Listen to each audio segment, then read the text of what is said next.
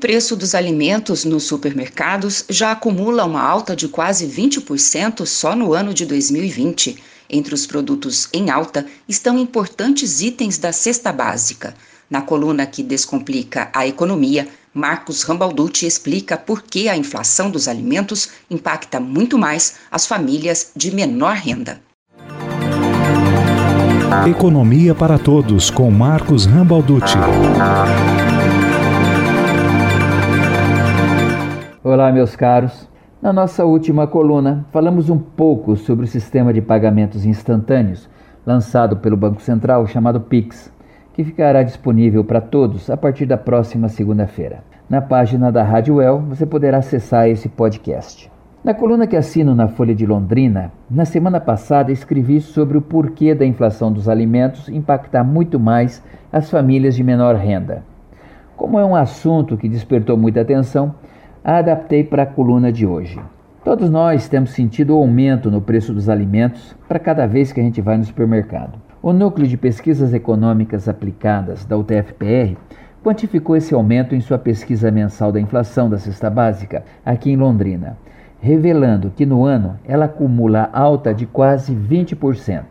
Em relação ao mesmo mês do ano passado, ou seja, outubro do ano passado, o aumento é de quase 40%. Os três produtos recordistas de alta este ano em Londrina, conforme a pesquisa do NUPEA, são o feijão, com 140% de aumento, seguido do óleo de soja, com 120% de aumento, e do arroz, com 110% de aumento. Ou seja, todos esses três produtos mais que dobraram o seu preço. E com exceção do café, com queda de 22%, todos os demais produtos tiveram alta acima de dois dígitos ao longo de 2020. Ou seja, todos esses produtos Todos os produtos que compõem a cesta básica subiram acima de 10%.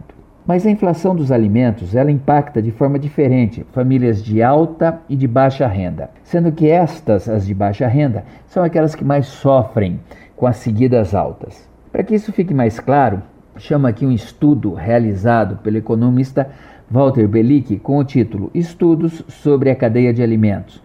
Foi publicado agora em outubro analisando a participação de oito grupos de despesas entre famílias de diferentes faixas de renda, com base em dados oficiais de 2017 a 2020. O estudo mostra que habitação é o tipo de despesa que mais compromete em todas as faixas de renda, mas significa 42% para as famílias com renda de até dois salários mínimos e 34% para famílias com renda acima de 25 salários mínimos. O segundo tipo de gastos mais expressivo é com alimentação.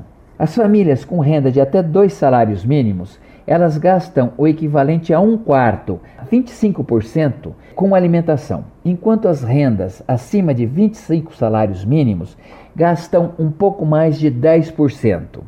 E é claro, consomem alimentos mais sofisticados. Observe então que as famílias mais pobres consomem mais que o dobro da sua renda com alimentação do que aquelas pessoas mais ricas. Esses números ajudam a gente a entender a razão da inflação dos alimentos impactar muito mais as famílias de renda mais baixa que aquelas com renda de estratos superiores. Vamos dar uma olhadinha na cesta básica. A cesta básica nacional de alimentos contempla 13 produtos, com algumas modificações aí dependendo da região do país. Mas ela se constitui naquilo que a gente chama de ração mínima, ou seja, a quantidade de alimentos necessário para atender às necessidades de um adulto por 30 dias. Em 1 de janeiro, essa cesta básica aqui em Londrina podia ser adquirida na média por 401 reais. Em outubro, essa mesma cesta básica ficou em 478 reais ou seja, praticamente uma alta de 20%. Agora vejamos: para uma família típica de dois adultos e duas crianças e renda de dois salários mínimos, o equivalente aí a R$ 2.090, seriam necessárias três cestas básicas, o equivalente a preços de janeiro a R$ 1.200, que é mais da metade da sua renda, ou seja, 57,6% para aqueles que gostam de mais precisão. Conclusão 1. A pesquisa do Walter Belick aponta que o gasto com alimentação para família de baixa renda é de um quarto da sua renda. Mas o valor da cesta básica necessária para sustentar uma família padrão é mais do que o dobro disso.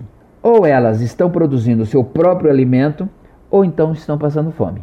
Conclusão número 2. Supondo que, prefeito dessa análise, a inflação dos alimentos consumidos por famílias de renda mais baixa tenha sido a mesma que para os alimentos consumidos pelas famílias de renda mais alta, a inflação do período tomou 11% da renda das famílias que recebem até dois salários mínimos e somente 2,2% das famílias com renda de 25 salários mínimos. Entendeu por que a inflação dos alimentos pesa muito mais na baixa renda? Pensa nisso. Te vejo na próxima coluna e até lá se cuida. Economia para Todos. Essa coluna é uma parceria entre o jornalismo da UEL-FM e o Núcleo de Pesquisas Econômicas Aplicadas da Universidade Tecnológica Federal do Paraná. Marcos Rambalducci é economista e professor da UTF-PR. Contatos com esta coluna pelo Instagram, arroba. Valéria Giani para a Revista do Meio Dia.